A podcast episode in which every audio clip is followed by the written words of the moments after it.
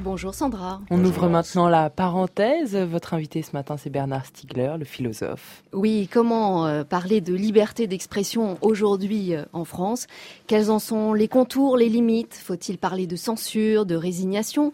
Et quel peut être dans ce contexte le rôle des intellectuels? Et eh bien pour tenter de répondre à toutes ces questions, je reçois effectivement le philosophe Bernard Stiegler. Bonjour. Bonjour. Vous êtes directeur du département développement culturel au centre Pompidou, c'est à Paris. Alors la liberté d'expression est-elle, euh, à vos yeux, en danger en France ou est-ce une vieille ritournelle de gauchiste? Non, non, c'est une, réalité. Elle est euh, gravement en danger. Et pas seulement en France. Al Gore a publié l'année dernière euh, La raison assiégée. il explique qu'aux États-Unis, la démocratie n'existe plus. Il cite Richard Byrd, le sénateur, qui déclarait à la veille de l'envahissement de de l'Irak par les États-Unis qu'il était consterné du silence du Sénat et qui se demandait où était passée la raison euh, et la capacité de discussion des Américains, y compris les, congressistes, les sénateurs. Mais en France, quels sont les signes pour vous de, durcissement? Alors en France, il y a des signes, je vais, je vais y venir précisément, mais avant de parler de la France, je pense qu'il faut parler d'une transformation systémique. On parle beaucoup de problèmes systémiques aujourd'hui. Euh, euh, en France, où on veut à la fois euh, revoir la situation de l'audiovisuel public, euh, donner de l'argent, plus d'argent de publicité à l'audiovisuel privé et, et redéfinir la position industrielle de la presse, eh bien, ces questions sont liées à des questions tout à fait comparables à ce qui arrive à l'automobile du Michigan qui est en train de s'effondrer aux États-Unis. On est en train de changer de modèle, et dans ce changement de modèle, il y a des gens qui veulent essayer de sauver les meubles ou de maintenir en place leurs amis. Mais alors, alors pardonnez-moi, sur sur la question de pourquoi je reviens à Al Gore, parce que le, problème qui se pose ici se pose ici aux États-Unis et dans tous les grands pays industriels. Ce qu'explique Al Gore, c'est que les États-Unis qui ont été fondés par des rationalistes, par les Lumières américaines, qui posaient en principe que tout le monde doit savoir lire et écrire pour pouvoir participer au débat démocratique, euh, Al Gore explique que les médias audiovisuels ont progressivement liquidé tout cela et que aujourd'hui, qu'est-ce qui se passe? La presse écrite dont on parle, par exemple, est devenue une fonction parmi d'autres des industries culturelles. À quoi servent les industries culturelle aujourd'hui à développer le consumérisme et à créer une société de consommation où on permet de transformer les comportements des individus par euh, la, programmation audiovisuelle. Et à cela, les grands quotidiens, on disait avant le, vous savez bien que on disait que le, journal de 20 heures s'adaptait au quotidien Le Monde, à la une du Monde il y a, il y a 30 ans, et maintenant c'est Le Monde qui s'adapte à la une du, du, du, journal de 20 heures. C'est peut-être pas si simple que ça, mais en tout cas il y a une intégration qui s'est produite. Cette intégration a détruit l'espace démocratique, a détruit donc la liberté de penser, parce que la liberté de penser est liée, alors à quoi? Ce que dit très bien Al Gore, il réfère à Bowlby, qui est un, grand psychiatre euh, euh, anglais qui a développé ce qu'il appelle la théorie de l'attachement, et qui montre que s'il n'y a pas une réciprocité des échanges, il y a une destruction progressive de l'esprit. C'est ce qui se passe avec les médias audiovisuels. C'est ce qui va changer d'ailleurs avec les nouveaux médias. Et ce qui est consternant, c'est que dans le débat sur l'audiovisuel public, aussi bien que sur la presse écrite, la question des nouveaux médias et d'une nouvelle stratégie industrielle n'a absolument pas été creusé, ce qui est un scandale, parce que c'est comme si on voulait maintenir le modèle de Ford et de, Chrysler et de General Motors en vie de manière artificielle, alors que tout est en train de changer. Mais Bernard Stiegler, on, sent euh, aujourd'hui beaucoup de souffrance, euh, que ce soit euh, chez les salariés, chez les consommateurs, chez les militants politiques, associatifs, et c'est mêlé à un fort sentiment d'impuissance, de, de résignation presque. Pourquoi? Parce qu'on est en train de changer de modèle. Euh, tout à l'heure, euh, Maurice Safran évoquait euh, ce que j'appelle moi la bêtise systémique. et M. Thureau d'Angin confirmait en disant effectivement personne n'a personne dans une certaine presse. Mais moi-même, j'ai organisé au Théâtre de la Colline il y a deux ans une conférence avec un certain nombre de personnalités, des banquiers, où nous dénoncions l'insolvabilité du système. Vous pouvez le trouver sur Internet, sur mon site arsindustrialiste.org. Et, et c'est absolument faux qu'il y avait personne. Simplement, personne dans les médias n'a voulu faire écho à ce que nous disions, à part Marianne d'ailleurs. Mais il y a un système de, laminage, qui fait aussi que, je ne dirais pas quel nom, mais un grand économiste très connu en France, qui au mois d'août 2007 disait dans un très grand quotidien du soir, comme on dit, qu'il n'y avait aucun problème, le ce c'était pas grave, ça n'avait aucun rapport avec 1929, continue à écrire dans ce journal. Et personne dans ce journal lui demande, mais attends, explique-toi un petit peu, comment se fait-il que tu as dit ça et, et un peu d'autocritique, comme on disait dans le passé. Ça, ça ne se fait pas. Alors, pourquoi ça ne se fait pas? Je ne veux pas faire un procès ni à un quotidien, ni à un économiste. Que je veux... Il faut bien prendre la mesure de ce qui se passe. Nous sommes en train de changer de modèle industriel. Nous sommes vraiment sortis du XXe siècle. Le XXe siècle a été inventé pour moi en 1908 par la Ford T la Ford, euh, par l'invention de, Henry Ford. Mm. En 2008, exactement 100 ans après, Ford est en faillite. Et il faut bien comprendre que là, la presse et les médias ont joué un rôle extrêmement important. Ils ont changé de fonction. Au XIXe siècle, la presse, c'est encore la presse de Jules Ferry ou de Condorcet. Elle sert à élever l'esprit critique et à faire que la démocratie fonctionne. Au XXe siècle, ça devient une annexe des industries culturelles qui sert à, faire vendre des bagnoles parce que entre, entre 1908 et 1914, on passe de, de quelques milliers d'automobiles Ford à 250 000 produites dans l'année en 1914. Mais, mais, Bernard Stiegler, et le rôle des intellectuels, on les entend pas beaucoup. Alors, euh, pourquoi un tel silence? Ils ne sont pas entendus, il n'y a pas bah, d'espace. D'abord, il y a une certaine lâcheté des intellectuels, je préfère le dire clairement qui ont peur de ne pas passer dans les médias, par exemple, de ne pas être connus ou bien d'être sanctionnés, parce qu'il y a des gens qui ont peur aujourd'hui, partout. Et puis par rapport à la peur, il y a des gens qui sont courageux et d'autres qui ne le sont pas. Mais, et c'est chez les intellectuels, comme chez les journalistes, comme chez les hommes politiques, comme, comme chez partout. Mais il y a par ailleurs un phénomène de comme on est confronté à une mutation, il y a une paralysie de l'esprit qui se combine à ce que je disais. Il y a la, la paralysie de l'esprit dénoncée par Gore.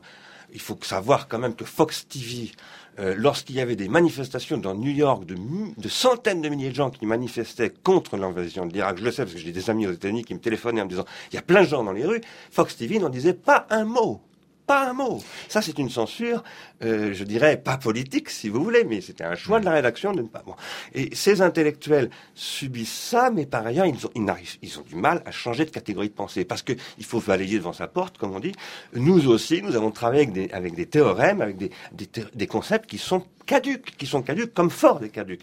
Les, les, modèles qui sont inspirés de, l'école normale supérieure sont aussi caduques que la, la T. Mais est-ce que vous diriez qu'aujourd'hui, euh, Bernard Stiegler, on est passé de la liberté d'expression à un délit d'expression? Et je m'explique, en décembre dernier, il y a trois philosophes qui ont été interpellés et mis euh, en examen, euh, garde à vue même, hein, pour avoir demandé dans un avion qui reconduisait 200 papiers, pour avoir demandé des explications aux forces de l'ordre. Oui, on est en train de, mettre sous la menace les comportements. Euh, les comportements ont été contrôlés pour le comportement économique, faire adopter des comportements de consommateurs, etc. La tentation du pouvoir politique aussi, aujourd'hui, en France en particulier, mais pas simplement en France, c'est de se dire, après, après, tout, ces technologies de contrôle comportemental, pourquoi on les utiliserait pas aussi pour contrôler les comportements politiques par intériorisation d'une autocensure? Et on est évidemment dans une situation de peur. Il y a des gens qui sont en prison en ce moment d'une manière qui est quand même absolument problématique qu'on accuse d'avoir soi-disant euh, fait du terrorisme contre la SNCF. Ils ont peut-être commis du vandalisme, mais c'est pas du tout la même chose que du terrorisme. Et c'est scandaleux. Et effectivement, personne ne dit rien. C'est quand même. Mais comment on se réveille? Comment on dit non? Comment on comment on fait? Eh ben, d'abord, il faut analyser la situation. Il faut commencer par ne pas ressortir des vieilles catégories des années 50 pour dire oui, euh, on va dénoncer le capitalisme avec. Euh, alors analyser la situation, ça veut dire relire les textes, mais ça veut dire les critiquer et ça veut dire être capable d'inventer autre chose. Euh, après, comment est-ce qu'on fait? Eh bien, il faut, par exemple, aussi aller sur les nouveaux médias où c'est très très efficace. Moi, j'ai un site, Ars Industrialis, j'ai 20 000 connexions par mois. Je suis un petit média moi tout seul et je pense qu'il faut le faire. Il faut le faire avec les grands médias. Je veux dire, parce qu'il faut aujourd'hui développer une nouvelle politique. Il faut proposer, inventer, arrêter de dire on va sauver TF1 qui se casse la figure quand même. Il faut le signaler. Ils ont perdu une sacrée quantité de leur audience et c'est pas pour rien. Il faut arrêter de dire on va sauver ça contre les petits médias, ou on va monter les petits médias contre les grands. Il faut faire de nouveaux agencements. La politique industrielle de demain, c'est une politique d'un nouveau rôle des médias dans la société, des médias au service de l'intelligence, et non pas du contrôle comportemental qui conduit à la crétinisation, à la bêtise systémique, au fait que tout le monde dit la même chose, à ce qu'on appelait d'ailleurs, il y a dix ans, la pensée unique. Alors malheureusement, il ne nous reste pas beaucoup de temps, mais vous avez posé, Laurence, la, question, la seule question qui vaille, c'est euh, combien de temps allons-nous continuer de rester passifs au fond, car il y a une grande passivité de la presse face à ce changement de modèle que vous venez de, décrire, Bernard Stiegler. Euh, n'est-il pas temps, euh, Philippe Thureau d'Angin, euh, Maurice Safran, qu'on bouge, qu'on se demande? On, est passé dans un raccourci saisissant qui vient d'être fait. En gros, des lumières au marché, avec une extraordinaire torsion imposée à ce que nous représentons, à notre capacité à interroger les modèles, et on n'a rien dit. Ou, peu, ou peu dit. Oui, moi je voudrais mettre deux bémols quand même à, ce que vient de dire Bernard Stiegler que, que je partage hein, sur, le, sur le côté systémique de la crise, c'est-à-dire que les éditeurs de presse, euh, ceux qui sont ici, mais bien d'autres euh, sur Internet ou ailleurs, euh, inventent, euh, essayent d'inventer de nouveaux modèles. Et euh, ce n'est pas évident, ce n'est pas évident, mais on, on, on, le fait chaque jour, parce qu'on sait effectivement que les grands dinosaures vont mourir. Mais euh, et l'autre chose, l'autre bémol sur la crise systémique et sur la bêtise systémique quand même aux États-Unis, pour dire que malgré tout, les États-Unis restent une démocratie assez formidable puisqu'elle a quand même réussi à élire Barack Obama contre euh, un certain nombre de euh, un certain nombre de médias d'ailleurs et, et, le poids sociologique qui va avec. Maurice Safran. Sur, sur, les nouveaux médias, Bernard Stiegler a parfaitement raison, mais mais les nouveaux médias, c'est aussi extrêmement dangereux. Et on a un vrai problème avec les nouveaux médias. Il faut que, vous sachiez, il faut que nous sachions que cette semaine, le journal Libération a été contraint de fermer les commentaires sur son site internet. Les commentaires sur la guerre israélo-palestinienne étaient si antisémites par milliers qu'ils ont dû fermer les commentaires dans le journal. Donc, oui, les nouveaux médias, bien sûr, mais euh, pourquoi et de quelle façon, ça reste une question extrêmement compliquée. Secondo, les nouveaux médias, oui, mais aujourd'hui, il n'y a pas de... Je, suis désolé d'en venir à des choses aussi plates, mais il n'y a aucun modèle économique sur les nouveaux médias. Aujourd'hui, autant que nous sommes tous, et Philippe Turon d'Angin avec, avec Courrier, et nous avec le site de Marianne, nous perdons tous énormément d'argent sur les nouveaux médias. Donc c'est une affaire beaucoup plus compliquée encore que ce qu'on disait avec justesse Stigler. Alors, il y a, y a, toutes ces questions que malheureusement, on n'a pas le temps d'explorer tout ça parce que la question financière, elle est centrale, elle est très importante. Mais il y a, j'en reviens à ça, qui relève de nous, de nous les journalistes, chacun dans sa discipline, radio, presse écrite, télé, et y compris la sphère Internet. Nous, dans notre responsabilité et dans notre fonction d'interpellation, que se passe-t-il? Pourquoi? Comment? Et le faire en nous libérant de ce lien, malheureusement culturel et historique, euh, de dépendance à la sphère politique et désormais à la dépendance économique. Comment sortir de ça? Mais je crois que nous intériorisons, c'est pour ça que je me réfère à Al Gore, je suis tout à fait d'accord avec vous, la démocratie américaine existe, Obama, effectivement. Cela dit, si Obama a été élu, c'est parce que ce système que dénonçait Al Gore a produit la catastrophe. C'est une catastrophe, et c'est à cause de la catastrophe que, que Obama a été élu. Euh, donc c'est une faillite aussi hein, de, de, de l'économie de cette démocratie. Comment est-ce que nous pouvons faire Qu'est-ce que nous devons faire? Nous devons sortir de cette logique de la, euh, comment dire, de la passivation, si je puis dire, je trouve pas le mot correct, excusez-moi, que décrit Gore en se référant à la théorie de l'attachement. C'est-à-dire nous, nous, nous sommes progressivement entrés dans une logique de, de, de non-participation, euh, des, des, de spécialisation industrielle des producteurs et des consommateurs. Je suis bien conscient, tout à fait d'accord sur le fait que les nouveaux médias peuvent produire le pire, mmh. bien entendu. Mais, euh, et vous disiez, il n'y a pas de modèle économique. Certes, quand il n'y a pas de modèle économique, il faut que les pouvoirs publics interviennent et jouent une vraie politique industrielle. Il faut mener une nouvelle politique industrielle, de, non pas des médias simplement et de l'information.